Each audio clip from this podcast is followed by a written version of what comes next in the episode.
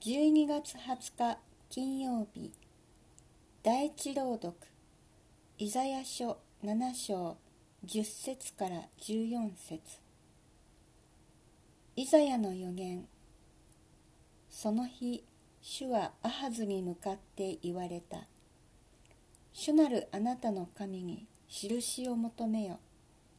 深く黄泉の方にあるいは高く天の方にしかしアハズは言った。私は求めない。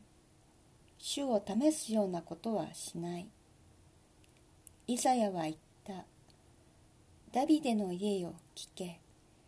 あなたたちは人間にもどかしい思いをさせるだけでは足りず。私の神にももどかしい思いをさせるのか。それゆえ私の主が御自らあなたたちに印を与えられる。見よ、乙女が身ごもって男の子を産み、その名をインマヌエルと呼ぶ。